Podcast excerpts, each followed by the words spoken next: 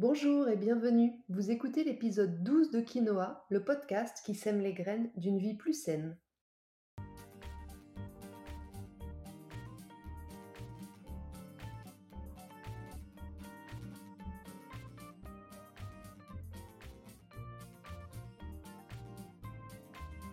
Je suis Julie Coignet, naturopathe et coach santé.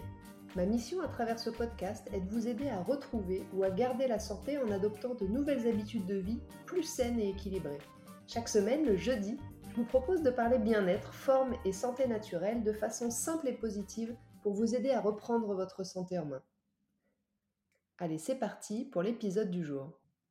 Dans ce douzième épisode de Quinoa, nous allons parler des enfants. Nous sommes à quelques jours de la rentrée des classes et j'ai eu envie d'en profiter pour vous expliquer ce que la naturopathie peut aussi apporter à vos enfants. Nous verrons quelle hygiène de vie leur est adaptée selon leur tempérament et comment gérer leurs émotions de la rentrée grâce aux fleurs de bac. Comme je vous l'expliquais dans l'épisode 1 du podcast, la naturopathie, c'est une approche 100% personnalisée. Mais on se base quand même toujours un peu sur la constitution naturopathique initiale de chacun, adulte comme enfant. C'est ce qu'on appelle aussi le tempérament naturel ou tout simplement le profil de base. Comme vous le savez maintenant, Hippocrate a défini il y a des milliers d'années quatre profils morphopsychologiques qui nous aident à comprendre les grandes tendances de chaque personne. C'est pareil pour votre enfant. Ces profils peuvent aider à cerner sa personnalité sans bien sûr, on est bien d'accord, l'enfermer dans une case, hein, c'est pas l'idée, mais juste comprendre un peu mieux son fonctionnement, accepter ses forces et ses faiblesses et puis pouvoir mieux l'accompagner au quotidien. Tout comme nous l'avons vu pour les adultes donc dans l'épisode 1 du podcast, les enfants eux aussi peuvent être à tendance sanguin, bilieux, nerveux ou lymphatique. Entrons directement dans le vif du sujet et voyons maintenant un peu plus en détail chacun de ces profils. On va commencer par le premier profil, l'enfant sanguin. Chez lui, c'est l'élément air qui domine, ce qui explique son tempérament plutôt volatile, imprévisible, changeant comme le vent, mais aussi spontané, enthousiaste et dynamique. Il est toujours en mouvement. Il a d'ailleurs beaucoup de mal à se poser et à rester assis sur une chaise sans bouger. Physiquement, il est plutôt euh, en rondeur, plutôt massif, il a les articulations épaisses, la cage thoracique puissante. Sa petite bouille ronde transpire la joie et la bonne humeur. Complètement tourné vers l'extérieur, il recherche en permanence le contact avec les autres. Il en a besoin en fait. C'est un enfant sociable par excellence. Il aime parler et d'ailleurs il parlera sûrement plus tôt qu'un autre profil tellement il a besoin et il est pressé de communiquer. Mais son besoin d'interaction permanent, c'est parfois un peu épuisant parce qu'en fait, il veut tout le temps attirer l'attention à lui et ça devient parfois, voire souvent, un peu trop envahissant. Mais lorsqu'on sait que c'est sa manière à lui de se sécuriser, on comprend déjà un petit peu mieux. L'enfant sanguin, donc, il aime la sociabilité et tout ce qui va aller avec, c'est-à-dire l'école, le centre aéré, les goûters d'anniversaire, les fêtes, tous les endroits à l'ambiance festive et collective et l'alimentation qui va avec. C'est un épicurien, il a un bel appétit, il aime les bonnes choses et surtout tout ce qui lui rappelle la fête et la convivialité. Donc euh, c'est un enfant qui va adorer les, gâteaux apéros, les soirées crêpes, euh, les pâtisseries, euh, les pièces montées d'anniversaire, etc. Mais heureusement, il a des bonnes facultés digestives et il métabolise bien. Il aura quand même tendance à prendre facilement du poids, donc il faut surveiller. Alors, quelle hygiène de vie pour cet enfant sanguin? Au niveau alimentation, il faudra l'aider à équilibrer donc sa gourmandise naturelle dont on parlait juste avant en lui faisant des propositions qui restent festives parce que pour lui c'est important, mais qui sont un peu plus saines, comme par exemple des bâtonnets de légumes à tremper dans des houmous variés, essayer de faire des gâteaux plutôt maison, euh, des glaces à l'eau. Il faudra aussi lui faire penser à boire d'ailleurs, et puis favoriser les aliments frais et les protéines légères dont il a particulièrement besoin. Ensuite, comme il déborde d'énergie, il va falloir l'aider à canaliser son trop-plein. Pour ça, la pratique d'une activité physique régulière lui sera plus que nécessaire. Mais comme choisir, c'est compliqué pour lui qui est curieux de tout, celles qui lui conviendront le mieux seront plutôt les sports d'équipe, de préférence en plein air, comme le foot, le basket, le rugby, ou encore les sorties au parc avec les copains, tout ce qui est festif et collectif. Après, les activités théâtrales ou d'impro peuvent aussi être très adaptées à l'enfant sanguin, parce qu'il aime faire le clown, il aime être en avant, et puis il est très à l'aise en, en communication. Au niveau santé, le sanguin, il a une bonne vitalité, il est peu malade, mais il est quand même fragile au niveau de la sphère ORL, donc asthme, bronchite, allergie. il peut avoir aussi quelques problèmes de circulation en grandissant. Donc on limitera sa consommation de produits laitiers et de pâtes blanches qui vont favoriser les inflammations ORL. Autre point santé, le sanguin, il est très émotif, voire hyper émotif. Et ces émotions, elles sont tellement euh, exacerbées qu'elles peuvent parfois lui causer des maux de ventre, des spasmes et des diarrhées. Et justement, comme il est plus émotionnel qu'intellectuel, l'enfant sanguin, il aura besoin d'aide pour conscientiser ses émotions, pour ne plus s'identifier à elles. Alors, pour ça, la sophrologie, la méditation, la relaxation, la respiration pourront l'aider à, à, la fois à se canaliser et puis à se recentrer sur ses propres ressentis.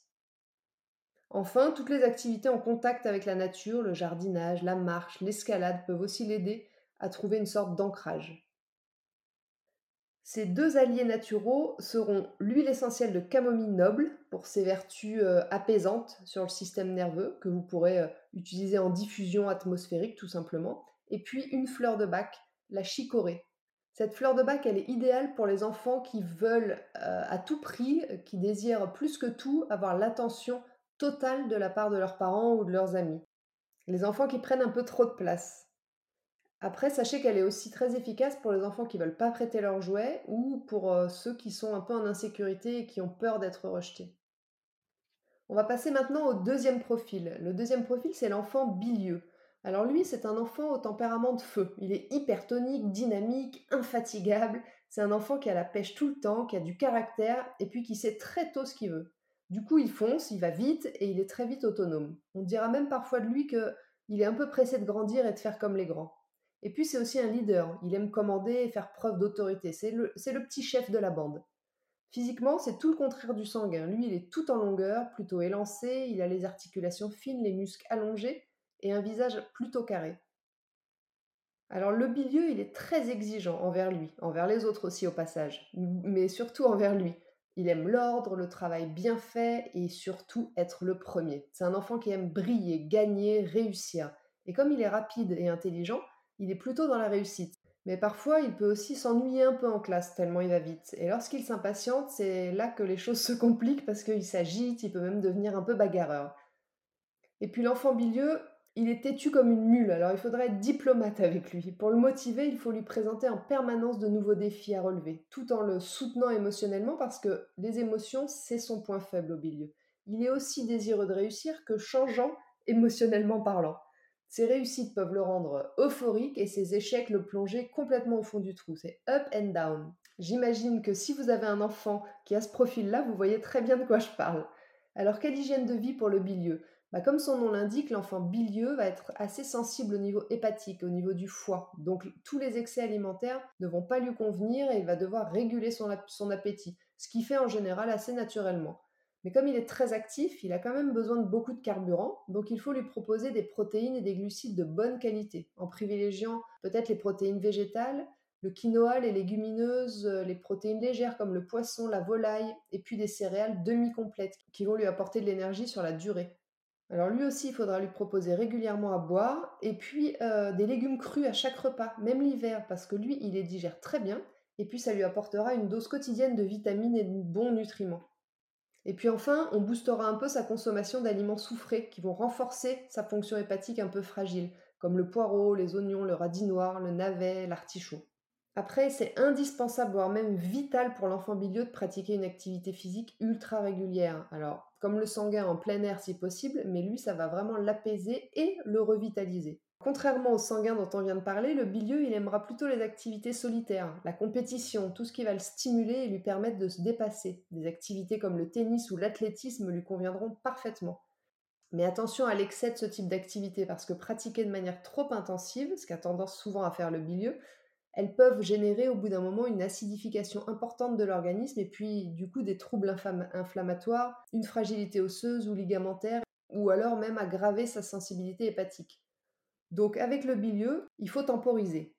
De toute manière, c'est un peu son leitmotiv, temporiser, canaliser, c'est un peu les mots du bilieux. Donc on va temporiser sa pratique en alternant son, activité très stimulante ou très compétition avec des activités plus douces, des activités aquatiques par exemple qui vont l'apaiser comme la natation ou alors des activités en nature, des marches en nature, de l'escalade, etc. Côté émotionnel, sous ses euh, impressions en fait de stabilité et de grande confiance en lui, l'enfant bilieux c'est plutôt un enfant anxieux, voire angoissé, qui cache bien ses émotions et qui a lui aussi du mal à se connecter à elles. Il est plus à l'aise dans le faire, lui, que dans l'être. Donc il faudra tout particulièrement l'accompagner pour qu'il apprenne à intégrer cette partie émotionnelle plutôt qu'à la rejeter. Pour ça, je vous conseille rien de mieux que les activités manuelles ou créatives comme le bricolage, la couture ou même le jardinage. Par contre, N'allez pas tout de suite avec lui vers la méditation ou la respiration parce que ça risque un peu de l'agacer dans un premier temps. Alors ces deux alliés naturaux à lui, ce sont l'huile essentielle d'orange douce. L'huile essentielle d'orange douce, elle calme le stress, elle aide à se détendre grâce à son action spasmolytique, anxiolytique et elle favorise le sommeil. On peut l'utiliser en diffusion à partir de 3 mois. Et puis sa fleur de bac, euh, au milieu, ce sera la verveine. La verveine, elle est idéale pour les enfants qui ont un excès de zèle, ceux qui veulent toujours briller dans tout ce qu'ils entreprennent. Et pour qui ça crée souvent de la tension et de la frustration. La verveine va les aider à temporiser. Troisième profil, l'enfant nerveux. Alors chez lui, c'est l'élément terre qui va dominer. Lui, c'est le stéréotype de l'enfant intériorisé. Vous voyez, il a le visage et le regard plutôt fermés, c'est un frileux qui est longiligne et mince, très mince de corpulence.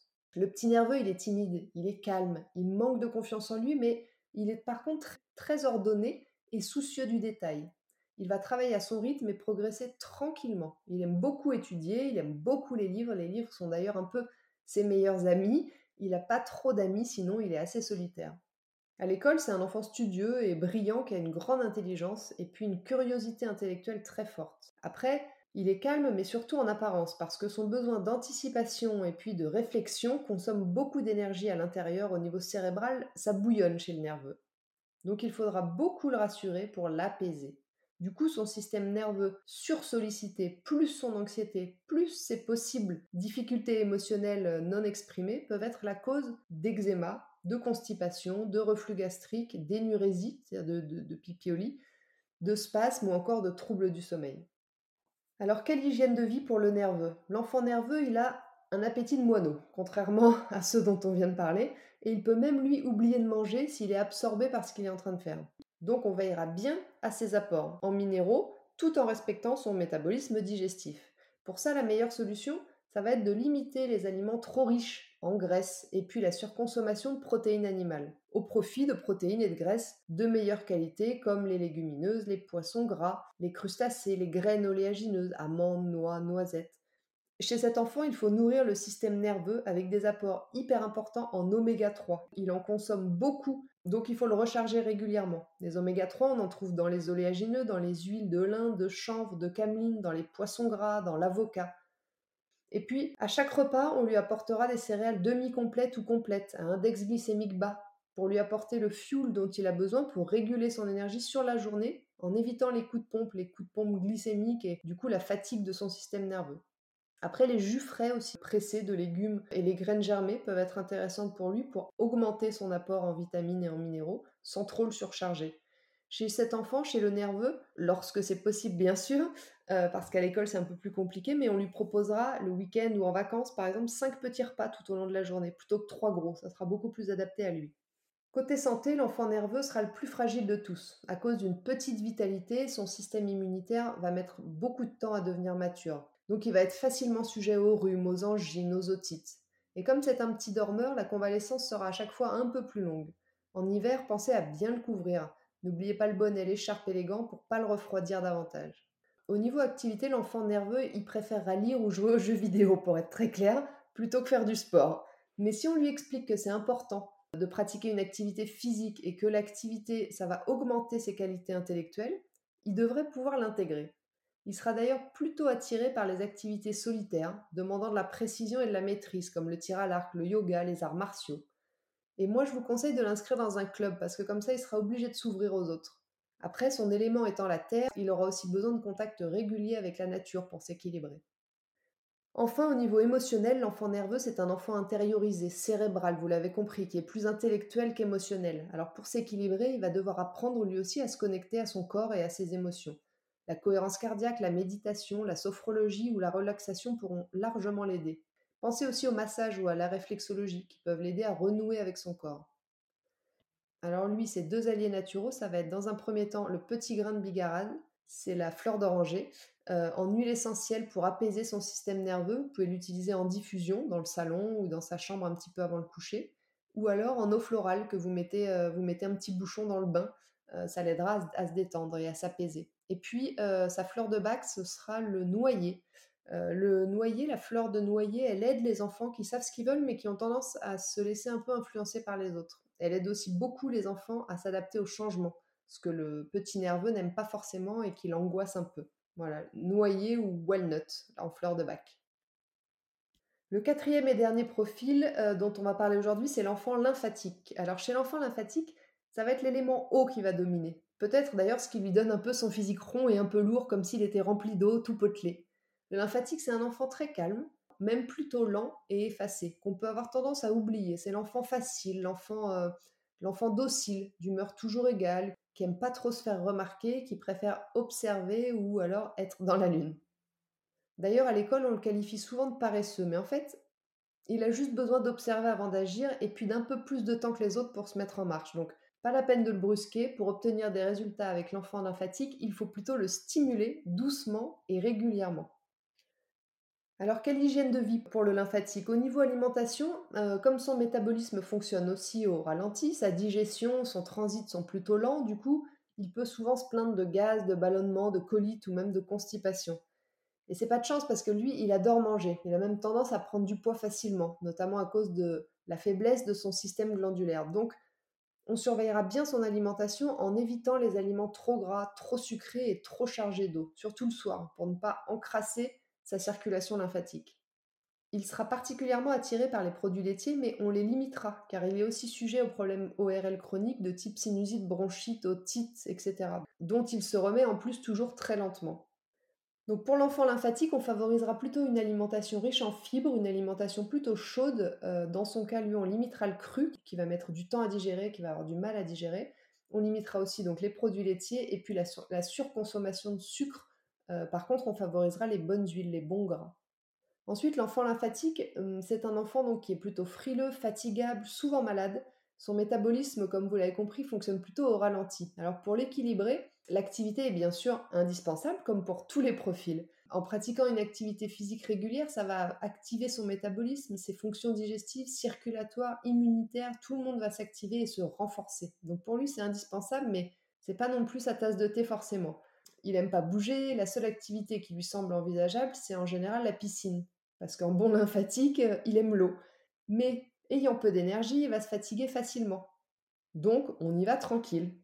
Par contre, il est très tactile, alors il aimera probablement le jardinage, la poterie ou les autres activités manuelles. Vous pouvez aussi l'orienter vers des activités douces et toutes simples comme la marche, euh, jouer au parc, faire du vélo ou de la trottinette. Surtout pas d'activité intense ou de compétition pour le lymphatique, c'est pas du tout son truc.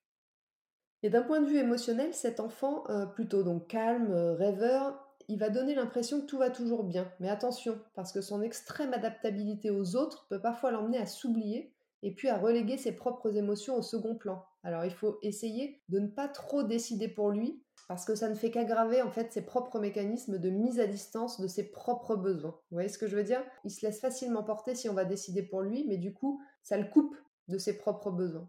Au contraire, il faut l'accompagner à se connecter à ses envies pour l'aider à bien grandir. Alors si la verbalisation peut parfois être compliquée, on peut lui proposer un petit carnet intime ou alors la pratique d'une activité artistique ou créative qui va l'aider à s'extérioriser. Mais n'oubliez pas que l'enfant lymphatique a besoin de temps. Il cultive la lenteur et la contemplation. Il faut faire preuve de patience en tant que parent avec lui. Pas toujours simple, se mettre à son rythme, insister et répéter les propositions pour l'aider à exprimer ses émotions ou alors à pratiquer une activité physique régulière.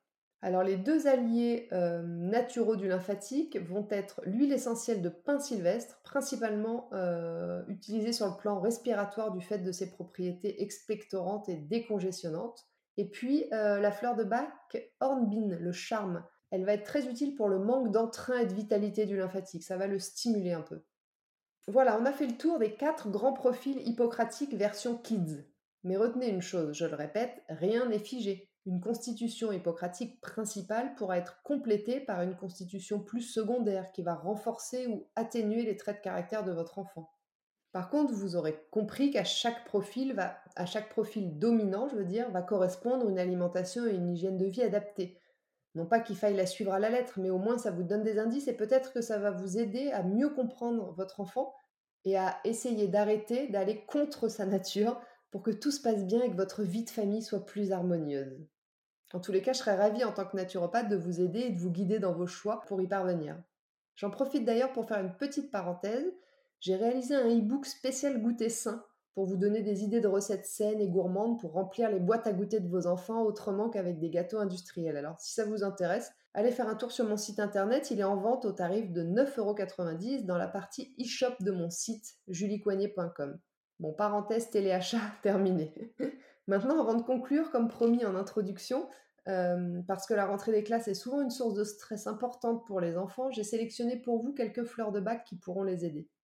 Pour rappel, les fleurs de bac, elles ont été découvertes par le docteur Bach dans les années 30 et elles permettent de retrouver l'équilibre et l'harmonie émotionnelle. Elles sont parfaitement inoffensives, elles sont sans risque d'accoutumance, sans effet secondaire et tout particulièrement adaptées aux enfants dont les émotions ne sont pas encore trop enfouies par des mécanismes de défense ou de protection comme chez nous les adultes. Alors pour une rentrée sereine, je vous conseille en 1 Rescue Kids, c'est le remède d'urgence pour toutes les situations stressantes et angoissantes. En fait, c'est un mélange de 5 fleurs de bac qui va aider votre enfant à gérer euh, une montée importante d'émotions ou alors une grosse crise de larmes inarrêtable le jour J. Deuxième fleur de bac, Walnut. On en a parlé plus haut, le noyer, c'est la fleur de l'adaptation. Elle accompagnera parfaitement les enfants à mieux vivre le changement important que représente la rentrée à l'école ou alors dans une nouvelle classe. Troisième fleur de bac, Mimulus. Mimulus, c'est la fleur des peurs identifiées. Elle aidera les enfants qui expriment clairement leur peur de rentrer à l'école, d'être séparés de leurs parents ou toute autre peur nommée, à avoir plus d'assurance et à ne pas se laisser submerger par l'émotion. Quatrième fleur de bac, Aspen. Aspen, c'est la fleur des peurs un peu plus vagues. Cette fleur, elle va accompagner les enfants qui se font des films. Ils n'ont pas de peur nommée, eux, mais ils font des cauchemars et ils angoissent avant la rentrée sans savoir dire vraiment ce qui leur fait peur. Et enfin, Chicory, Chicorée, dont on a parlé aussi un peu plus haut, cette fleur, elle va aider les enfants qui ont peur d'être séparés de leurs parents et qui se cramponnent à vos jambes le jour de la rentrée. Vous voyez ce que je veux dire? Elle est aussi idéale pour les parents qui ont du mal à voir partir leur enfant. Au niveau de l'utilisation, pour la gestion des émotions ponctuelles comme celles dont on parle, liées euh, spécifiquement à la rentrée ou à un événement précis, on utilisera les fleurs de bac quelques jours avant et quelques jours après la rentrée des classes. Vous verserez deux gouttes de chaque élixir floral, maximum 7 différents, dans un verre d'eau ou de jus de fruits et vous le ferez boire à votre enfant. Vous essayerez au maximum de répéter ça entre deux et quatre fois par jour selon vos possibilités, plutôt entre les repas. Et puis si votre enfant a des émotions négatives persistantes, pensez à consulter un naturopathe ou un conseiller agréé en fleurs de bac pour l'accompagner plutôt sur la durée. On a des résultats bluffants sur les enfants avec les fleurs de bac, ça vaut vraiment le coup d'essayer. Voilà, je crois qu'on arrive maintenant à la fin de l'épisode 12 de Quinoa. Je vous remercie de m'avoir écouté jusqu'ici. J'espère que vous l'avez apprécié et qu'il vous aura donné envie de planter les graines d'une vie plus saine pour vos enfants. Si c'est le cas, parlez-en autour de vous et partagez l'épisode sur vos réseaux sociaux, en story ou dans un post sur Facebook, LinkedIn ou Instagram. C'est le meilleur moyen de me soutenir, de soutenir le podcast et de m'encourager à poursuivre.